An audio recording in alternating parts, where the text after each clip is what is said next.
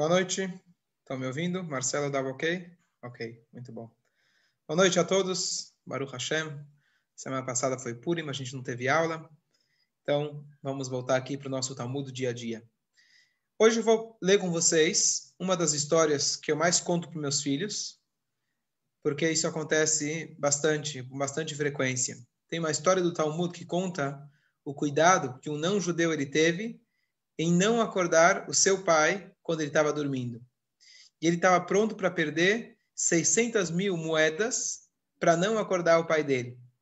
Então, não é que eu conto na hora dos meus filhos dormirem essa história, mas toda vez que eles começam a chorar e vêm interromper meu sono na hora que eu estou querendo descansar, então eu me lembro dessa história, que nem sempre é tão fácil de fazer. Então, eu queria ler com vocês essa história famosa do Talmud. É, número um, uma história maravilhosa, super conhecida. Mas número dois, ela tem tudo a ver com as parshiot que a gente está estudando, que nessas parshiot a gente está lendo uma das coisas sobre as roupas do Cohen, e uma das roupas do Cohen era, ela tinha pedras. E essa história justamente tem a ver com essa uma dessas pedras. Então, ela, essa, esse churo vai combinar também com a paraxá da semana e o mais importante de tudo, terá tentar tirar algumas lições importantes para o nosso dia a dia. Então vamos direto aqui, eu vou compartilhar a tela com vocês, que vocês possam acompanhar o Talmud dentro. Dessa vez já me preparei de antemão, para já estar tá tudo pronto aqui, ótimo. Então, espero que estejam enxergando. Ok. Aqui está Guimará. Kidushin, página 31a. Os sábios levantaram um dilema diante de Ravula. Até onde alguém deve ir para cumprir a mitzvah de honrar seu pai e sua mãe? Ravula disse a eles: Vão e vejam o que fez um gentil em Ashkelon. E seu nome era Dama ben Netina. Certa vez os sábios procuraram comp comprar mercadorias, pragmátia, dele por 600 mil moedas, 600 mil dinares de ouro de lucro. Mas a chave do cofre, que ele traduz como container pelo Google, em que, a em que a mercadoria era mantida, foi colocada sob a cabeça de seu pai. E ele estava dormindo naquele momento. E Dama Benetina não iria incomodar seu pai ao acordá-lo, embora ele pudesse ter obtido um lucro substancial. Então, aqui conclui esse, essa primeira parte do episódio, os sábios quiseram comprar algo, que aqui ainda Gamara não, não contou o que, que era esse algo. Eles foram até esse homem, Dama Benetina, que morava na cidade de Ashkelon, e ele se recusou a vender. Por quê? Porque a chave do tesouro, a chave do baú, estava embaixo do travesseiro do pai. O pai estava dormindo, e por isso, então, ele não quis incomodar o pai. O que logo surge a pergunta: imagina que você é o pai está procurando um trabalho faz seis meses e de repente toca o telefone, o teu celular, o teu filho atende e o homem do outro lado da linha ele fala: tô com uma oferta de emprego. E o filho fala: sabe o que? Eu recuso porque meu pai está dormindo. Quando você acordar, você ia ficar feliz ou ia ficar triste? Ou te ligam da loteria e falam: olha, vem aqui buscar o prêmio. 600 mil reais. Era mais, na verdade. Não, desculpa, eu não posso agora, meu pai está dormindo. A chave do carro está embaixo do travesseiro dele. Então, é uma história muito esquisita. Que você vai deixar de acordar o pai. É muito bonito quando você conta essa história. Uau, é muito nobre da parte dele. Mas espera aí, vamos parar e pensar. Será que o pai gostou dessa história? Estamos falando de muito dinheiro. O pai deve ter ficado triste. Será que essa é a forma que a gente deve fazer que Buda Vaem? Não importa a circunstância, você não acorda o seu pai? Se tem um incêndio, Deus nos livre, você não acorda seu pai? Que história é essa? Então, esse é o tipo de pergunta que talvez, quando a gente lê Agmará, a gente não percebe. Bom, aqui a gente vai ler como se fosse uma outra história, mas aparentemente é uma outra versão da mesma história. E aqui ela vai complementar alguns detalhes. Rabi Uda diz que Shmuel disse, eles perguntaram ao Rabino Eliezer, começou mesmo, até onde deve se cumprir a mitzvah de honrar o pai e a mãe? Rabino Eliezer disse-lhes, vão e vejam o que o gentil fez por seu pai em Ashkelon, e o nome do filho era Dama Benetina. Mesma história. Certa vez os sábios desejaram comprar pedras preciosas dele para o efod do sumo sacerdote. Logo vou explicar. Por 600 mil dinares de ouro de lucro. Irav Kiana ensinou que era lucro de 800 mil dinares. E a chave para o peito segurando as joias foi colocada sobre a cabeça de seu pai, e ele não queria perturbá-lo. Agora vem a continuação dessa história. No ano seguinte, no ano seguinte, o santo abençoado seja ele, Deus, deu a dama Benetina a sua recompensa. Pois uma novilha vermelha, a famosa vaca vermelha, nasceu em seu rebanho, e os judeus precisavam dela. Quando os sábios de Israel, quando os sábios de Israel vieram a ele, disse-lhes: Eu sei que vocês, é, que se eu pedir para vocês todo o dinheiro do mundo, vocês dariam a mim. Mas eu peço apenas que aquele dinheiro que eu perdi por causa da honra do meu pai, vocês me paguem.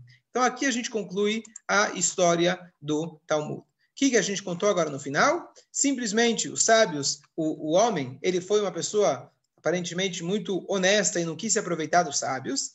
Eles estiveram lá, é, agora eles estavam procurando uma outra coisa do Beit HaMikdash, que era aquela famosa vaca vermelha, que ela, que ela, é... pegando aqui o iPhone do Kohen Gadol, só um instante. Que ela quem purificava todos os judeus, para que eles pudessem entrar no Beit HaMikdash, assim por diante. E justamente esse homem, ele tinha isso no rebanho dele. E eles não iam conseguir achar em outro lugar, como ele disse. Então, naquela hora, ele falou: Não, eu me recuso, não quero muito dinheiro, só quero aquele dinheiro que eu deixei de ganhar no ano passado por não ter acordado o meu pai. E assim conclui a história. Só quero mostrar aqui para vocês a roupa do Cohen Gadol. Aqui, nessa semana, a gente está estudando sobre as várias roupas, são oito roupas diferentes. A mais conhecida talvez seja esse peitoral, que eram 12 pedras, três em cada uma das quatro fileiras. E aqui, foi isso que a Gemara está contando aqui, nesse ombro e nesse ombro, nos dois ombros, também haviam duas pedras preciosas e também tinha os nomes das doze tribos, seis num lado e seis do outro lado. Então, a Gemara fala no primeiro episódio de que se tratava de algum tipo de mercadoria. No segundo, na segunda versão, ela conta que era um tipo de mercadoria, qual que era? Essa pedra aqui que eles estavam procurando. E agora eu já vou adiantar para vocês que uma terceira versão da história, importante a gente lembrar, é que a pedra que sumiu era a pedra jaspe, não a pedra daqui do, do, do ombro, e sim uma, uma das pedras do peitoral, a pedra chamada Yashve, a pedra jaspe. Então, essa é apenas a introdução para a gente começar a nossa análise. Ok, além da nossa pergunta, de da gente tentar entender por que será que ele deixou de acordar o pai dele? A nossa pergunta é, vamos lá, vamos começar e reler a Guimará. A Guimará pergunta, até onde, até onde vai o Kibbutz Avaem?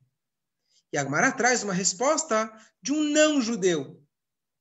A Guimará não tinha exemplos de judeus que honravam seus pais? Precisava buscar um não-judeu em Ashkelon. A história é muito bonita. Mas será que não tinha mais nenhum judeu para poder deixar registrado na nossa história? Pergunta número um. Número dois. Por que a Guimará faz questão de contar o nome desse Dama Benetina? O que me importa saber o nome dele? Isso tem algo curioso para ensinar a gente. Número três. A recompensa que Hashem deu para ele. Nós sabemos que Hashem ele sempre recompensa na mesma medida. Então, é, às vezes as pessoas pensam que se eu fizer mitzvah, eu vou ganhar algo por isso, tá certo? Não é que você vai ganhar algo por isso. Se você faz uma mitzvah, você tem uma consequência natural. Se você coloca a mão no fogo, a Torá te diz que você vai se queimar. Então, se você fizer até certas coisas, isso vai naturalmente te prejudicar. Se você tomar um banho gelado quando você estiver com calor, vai te fazer bem. Não é um prêmio te fazer bem, é uma consequência natural. Os castigos da Torá não é como, por exemplo, muitos pensam, ah, Deus está bravo, ele quer se vingar, Deus nos livre da gente, então ele fica lá esperando de braços cruzados para a gente pecar, e aí ele vai mandar a gente lá para a sauna, para o forno, etc. Deus nos livre. O que a Torá ensina para a gente é as consequências naturais das nossas atitudes. Então, quando Deus ele recompensa alguém, ele sempre vai recompensar como uma consequência natural. Só para a gente lembrar, os judeus, os egípcios queriam afogar os judeus no Nilo, eles, como consequência, foram afogados no mar. Aqui também, ele honrou o pai, ele deixou de vender aquela tal da pedra, e depois ele ganhou uma vaca vermelha. Tá, bonito, legal, vaca vermelha. Era algo também para o Beit HaMikdash. Mas qual é a ligação da vaca vermelha com a nossa história? Essas são as nossas perguntas que vão iniciar esse questionamento para a gente poder entender melhor essa passagem tão linda da Guimarães. Bom, vamos lá. A primeira coisa é o nome dele, Dama Ben Netina. Se a Gemara menciona um detalhe, a gente precisa fazer um Google um search e ver se esse nome aparece em algum outro lugar da nossa literatura. Se a gente fizer o Google, a gente vai encontrar que esse homem, Dana, Dama Benetina, ele aparece num outro tratado do Talmud. E o que está escrito lá? Está escrito o seguinte: uma vez ele, o Dama Benetina, estava usando uma túnica de ouro e estava sentado entre as grandes personalidades romanas. O que eu vou falar agora é uma suposição. Mas quem leu um pouco da história dos romanos, aonde eles eram aqueles homens brutais, onde a gente sabe que as origens dos esportes, Esparta e Atenas e etc., é, aonde, os, aonde a gente sabe, primeiro, Yehudim eram maltratados, número dois, eles usavam aqueles esportes onde maltratavam animais, pessoas e etc., aonde os romanos eram literalmente pessoas brutas, malvadas. E quando o Talmud ele coloca o nome desse Dama Benetina, que a gente achou que era um Zé Ninguém, agora a gente percebe que esse Dama Benetina era uma pessoa super importante. E dá até para concluir, se ele tinha pedras preciosas, ele tinha, é, para ele, ele até abriu mão de 600 mil moedas, com certeza ele era muito rico, com certeza uma pessoa importante. Concluímos, portanto, muito provável que ela era uma pessoa extremamente bruta, como era alguém para conseguir fazer parte da classe social dos romanos, tinha que ser alguém que gostava desses esportes, dessa é, de ser, de ver os outros sofrerem e assim por diante. Então, agora a gente volta para aquela outra pergunta. Por que a fez questão de trazer um exemplo desse não judeu? Então, se vocês lembrarem, no início o Talmud fala até quanto, até onde vai o respeito aos pais. O que significa até onde? Agmará, o rabino, ele responde: Eu vou trazer para vocês um exemplo de uma pessoa que ela era a pessoa mais bruta, a pior pessoa que você pode imaginar, mas ela compreendeu logicamente a importância de honrar os pais. Qual é o exemplo? Dama Benetina. Um homem que gostava de ver os outros sofrerem, quando se tratava do seu próprio pai, até esse homem, o mais bruto possível, ele também honrava o seu próprio pai. E olha que interessante.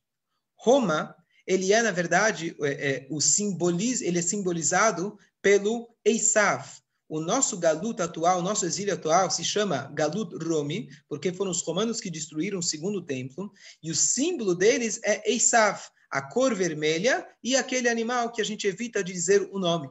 Então, não são, não são necessariamente descendentes deles, mas esse, os romanos, eles são, assim são chamados na nossa eh, literatura como Esav. Quem lembra de Esav? Esav era uma das poucas coisas que ele fazia, era honrar o pai.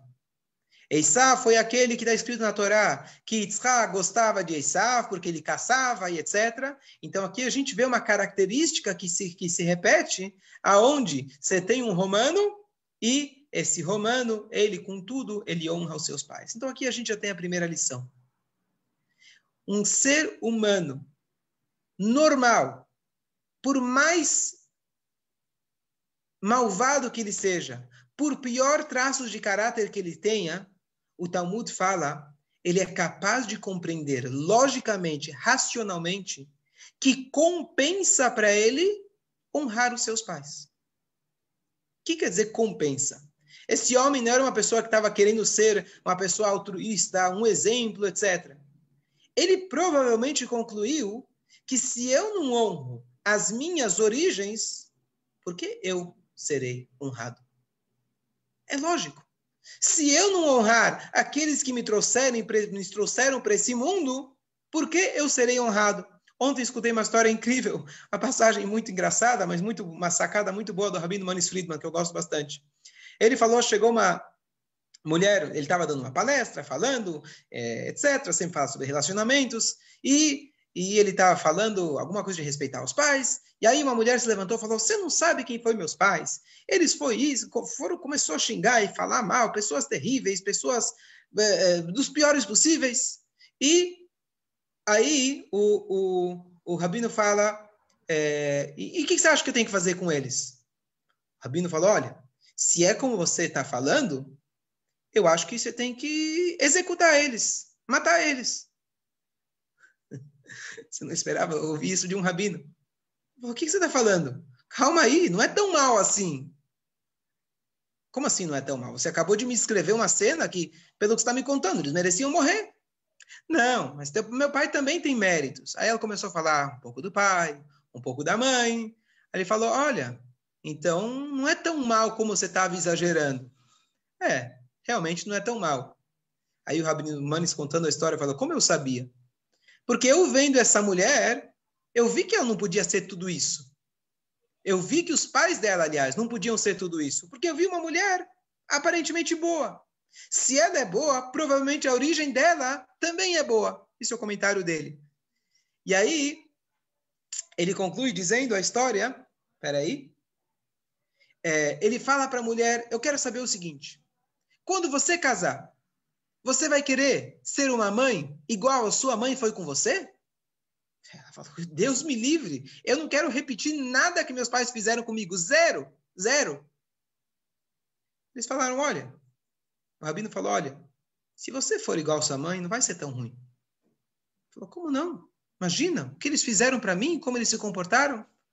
Olha, na pior das situações, você vai ter filhos igual a você. Porque teus pais eram tudo isso que você está dizendo, mas desses teus pais saiu, saiu você. Não é tão ruim assim, né? E aí a mulher entendeu o que o rabino estava querendo dizer. Ou seja, a gente honrar os pais, isso é algo natural. Isso é algo que qualquer ser humano ele deveria entender de uma forma natural. Para mim poder existir, para mim ser quem eu sou, eu tive que aprender dos meus pais o que fazer ou o que não fazer. Mas eu tive que aprender dos meus pais. Eu tive que ter meus pais que me trouxeram para esse mundo para que eu pudesse aprender e pudesse ser quem eu sou. Então, se hoje eu gosto ou não gosto, tudo isso eu devo ao meu, a meus pais. Então, se esse homem tão bruto, ele conseguiu reconhecer isso, chega o Gravula e ele ensina para os alunos, eu acho que vocês querem saber até que extremo isso chega, então, com certeza nós Yehudim, deveríamos cumprir essa mitzvah da melhor maneira possível. Bom, só que tem um problema. Será que a gente vai cumprir a mitzvah apenas por ela ser racional? Afinal, a gente sempre diz, a gente tem que cumprir a mitzvah porque é a mitzvah de Deus a gente tem que fazer porque Deus quer. Nos próprios dez mandamentos está escrito: Ish imove aviv tiral, o homem, sua mãe e seu pai temerá, Ani Hashem, eu sou Hashem. Por que, que Hashem termina dizendo eu sou Hashem?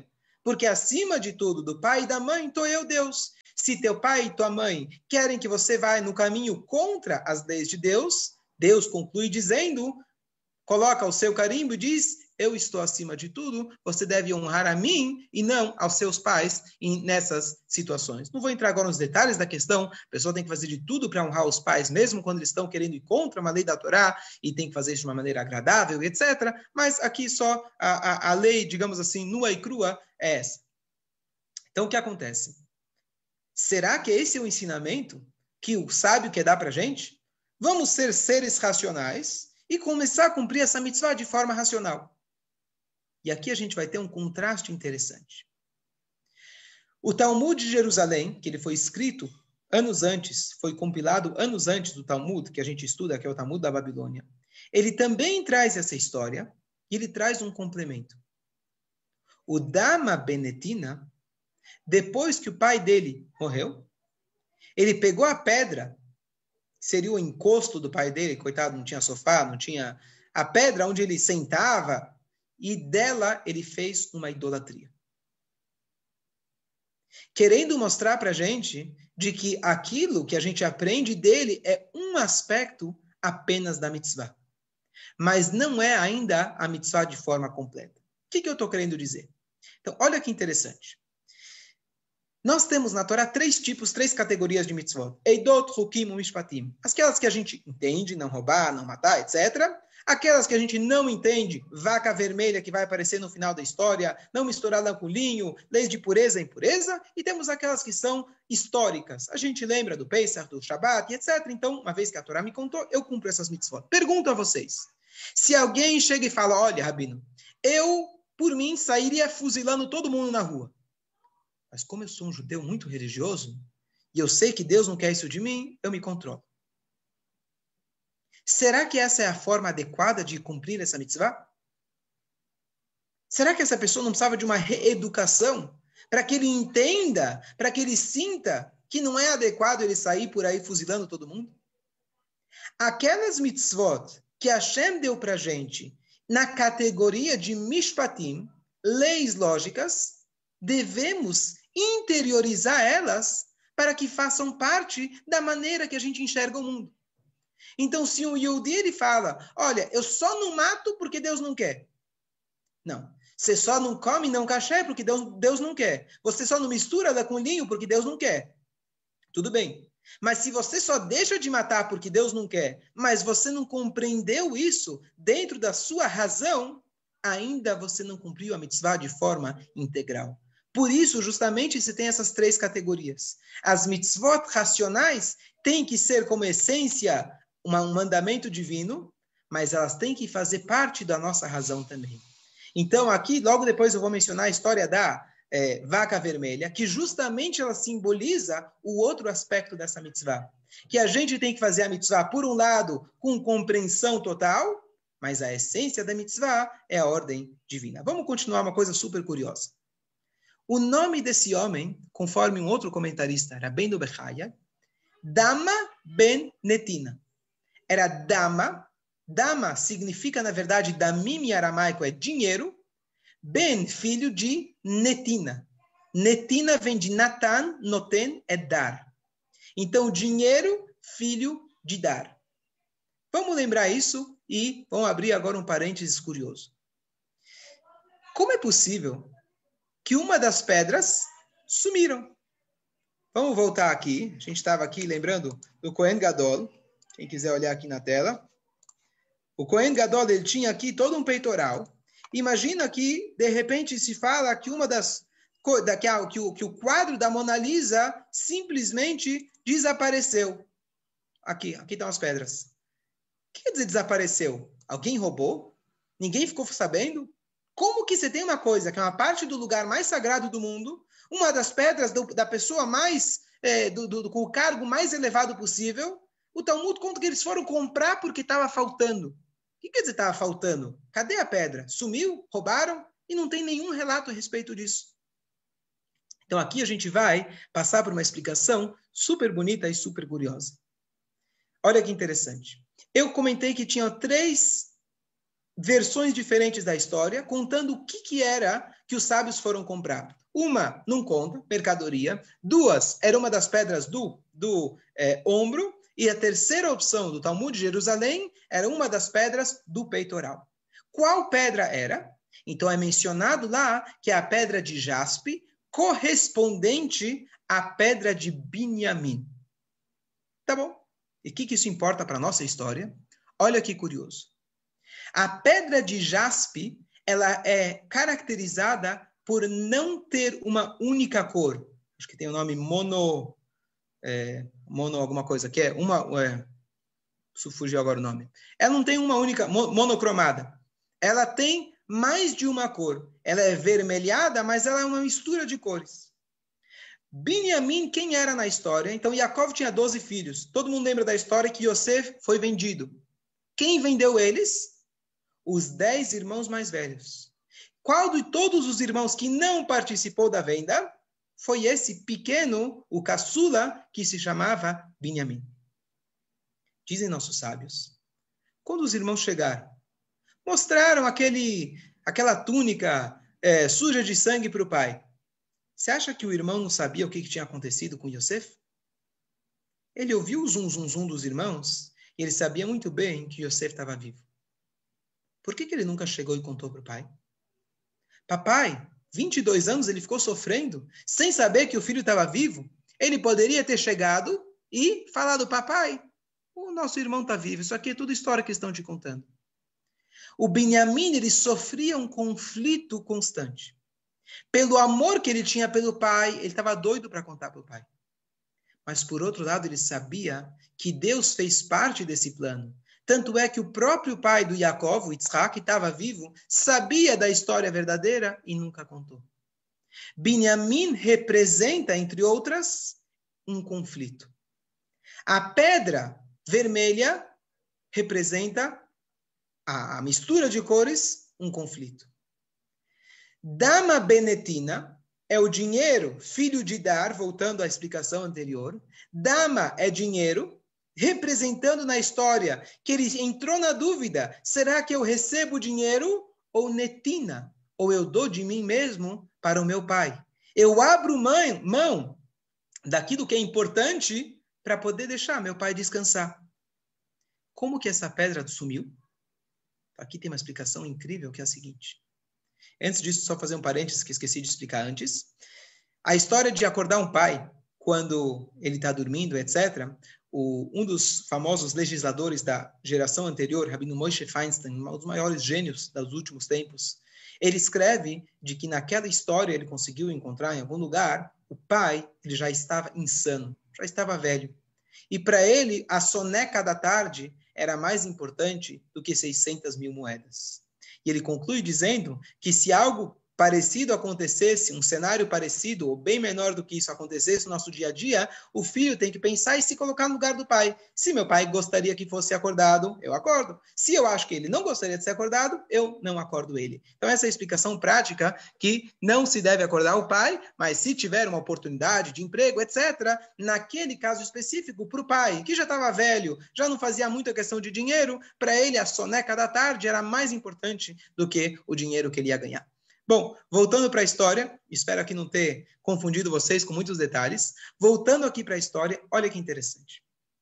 Nessas semanas, Parashot, Truma, Tetzaveh, Parashá da semana que vem, vai aquele, depois Pekudei, são quatro Parashiot com centenas de versículos contando minuciosamente os detalhes do templo, contando cada detalhe como era construído. Só para a gente ter uma noção, a criação do universo, que a gente mal tem noção em bilhões de tamanho, etc., quilômetros e anos-luzes etc., o universo se resume em 70 versículos.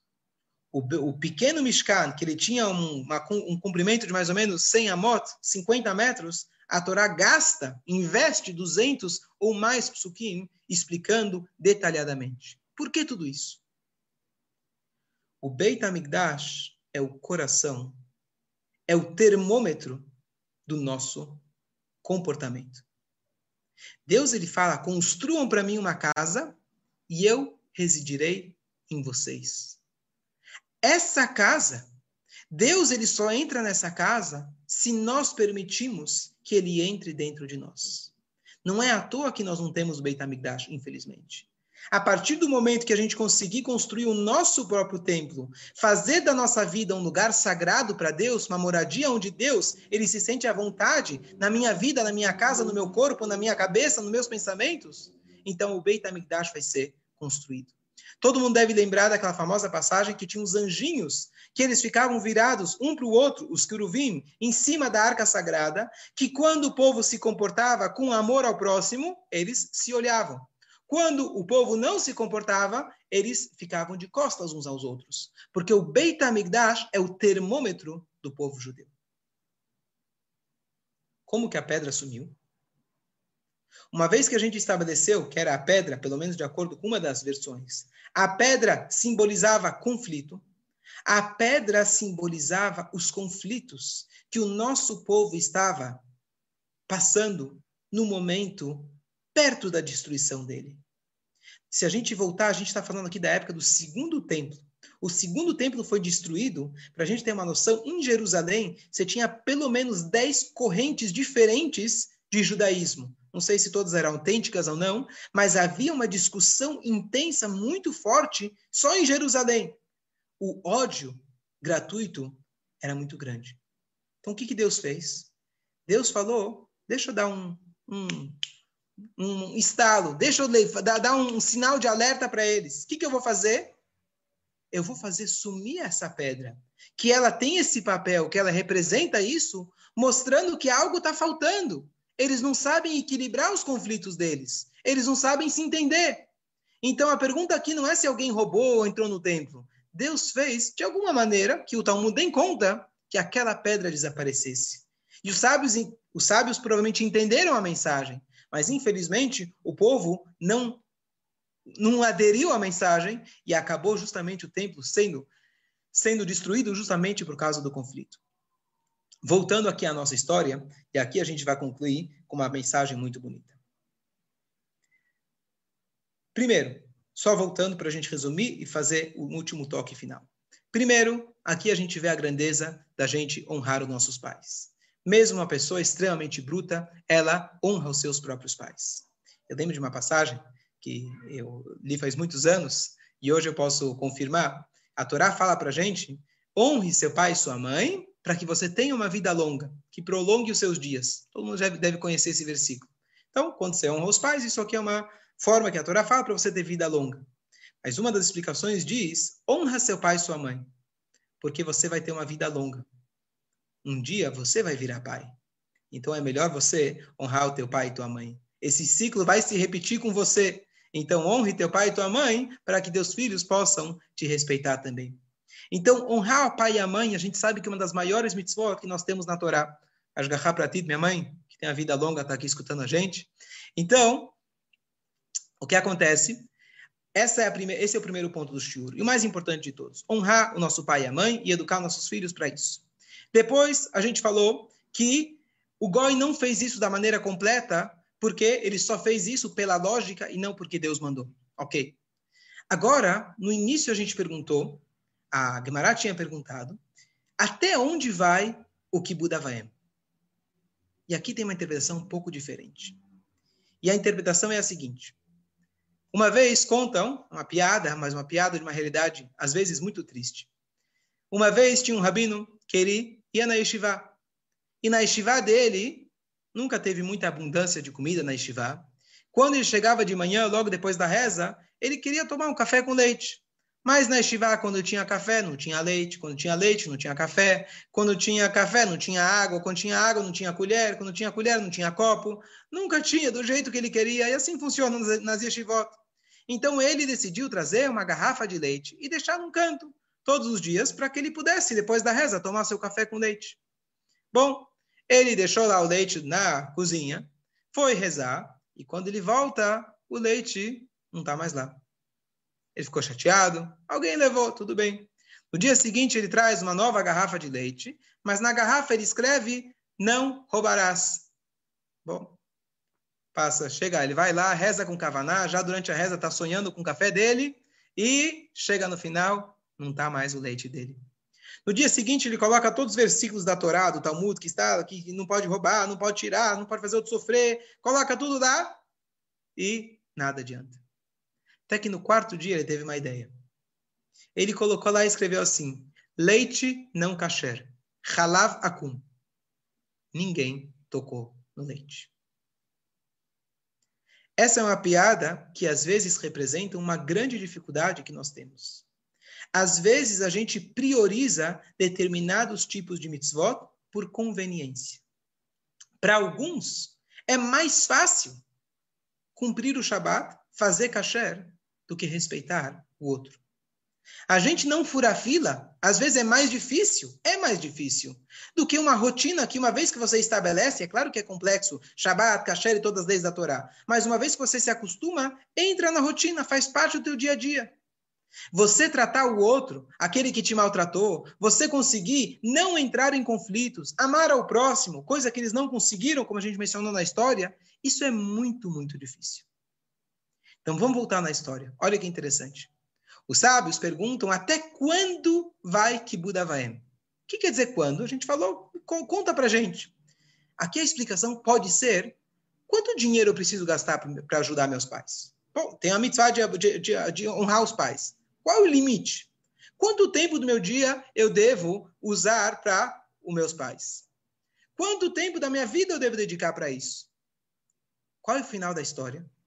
O final da história é a seguinte: Deus recompensou o homem com que? Justamente com o oposto, com aquela mitzvah totalmente incompreensível. Aquela mitzvah que o rei Salomão falou, eu tentei, tentei, tentei compreender, mas eu não entendi a razão dessa mitzvah. Então essa foi a recompensa que ele teve. E qual foi a resposta que ele deu para os sábios no final? Ele fala para os sábios: Eu sei que vocês me dariam qualquer dinheiro do mundo, mas eu só quero 600 mil moedas compensando por aquilo que eu não recebi no ano passado. O que, que ele está dizendo para eles? Vocês perguntaram, os sábios, assim o Talmud conclui, até onde vai que Budavaem? Até quando, até quanto vai que Budavaem honrar os pais? E chega no final, o Goi, ele fala, eu sei que para a vaca vermelha vocês estão dispostos a gastar qualquer coisa. Eu quero ensinar para vocês que a gente não pode priorizar certas mitzvot. Eu quero só os 600 mil moedas, igual para outra mitzvah. Por que quando chega na vaca vermelha, que é uma mitzvah tão incompreensível, é maravilhoso? Vocês estão prontos para gastar qualquer dinheiro do mundo. Porque às vezes um Yehudi está pronto para gastar qualquer dinheiro do mundo para uma mitzvah entre ele e Deus, e às vezes ele esquece que as mitzvot são iguais. Ele, com seu ser humano, com seu, é, é, é, com, com seu semelhante, também deve estar disposto a gastar o que for. Então a resposta final do sábio não é qual o limite. Por que você está buscando o limite? Porque em determinadas mitzvot você decide que tem um limite e outras você decide que não tem um limite. E justamente esse é o contraste do honrar os pais, que é uma coisa tão lógica, tão óbvia, que qualquer ser humano pode compreender, e o contraste é a vaca vermelha. E com isso a gente conclui aquela ideia tão importante da gente saber de que a Torá dá para gente várias mitzvot, e Hashem ele conclui, tem uma famoso Ayom Yom, que ele fala para gente, o que, que, é mais importante? Amor ao próximo amor a, ou amor a Deus? Teoricamente, alguém fala, ah, claro, amor a Deus é a primeira coisa. Então, a Yom Yom, ele fala o amor ao próximo. Por quê? Porque quando você gosta de algo, do que é mais precioso para aquela pessoa, você automaticamente está amando aquela pessoa. Se eu gosto e trato bem os teus filhos, com certeza eu gosto de você. Se eu trato bem um Yehudi, se eu trato bem o próximo, naturalmente eu já estou amando Deus também. Então que a gente possa amar o próximo, que a gente possa dar o verdadeiro valor para as mitzvot, que a gente possa cumprir, se Deus quiser, todas as mitzvot, sem fazer cálculos e trazer Mashiach. E se Deus quiser ter o Kohen Gadol com a gente, brevemente em nossos dias, e a gente vai estar lá no Beit HaMikdash, com as pedras, com a vaca vermelha, se Deus quiser, todo mundo com a pureza que a vaca vermelha vai dar para a gente, com a Shir Tzidkenu, se Deus quiser. Amém. Boa noite a todos.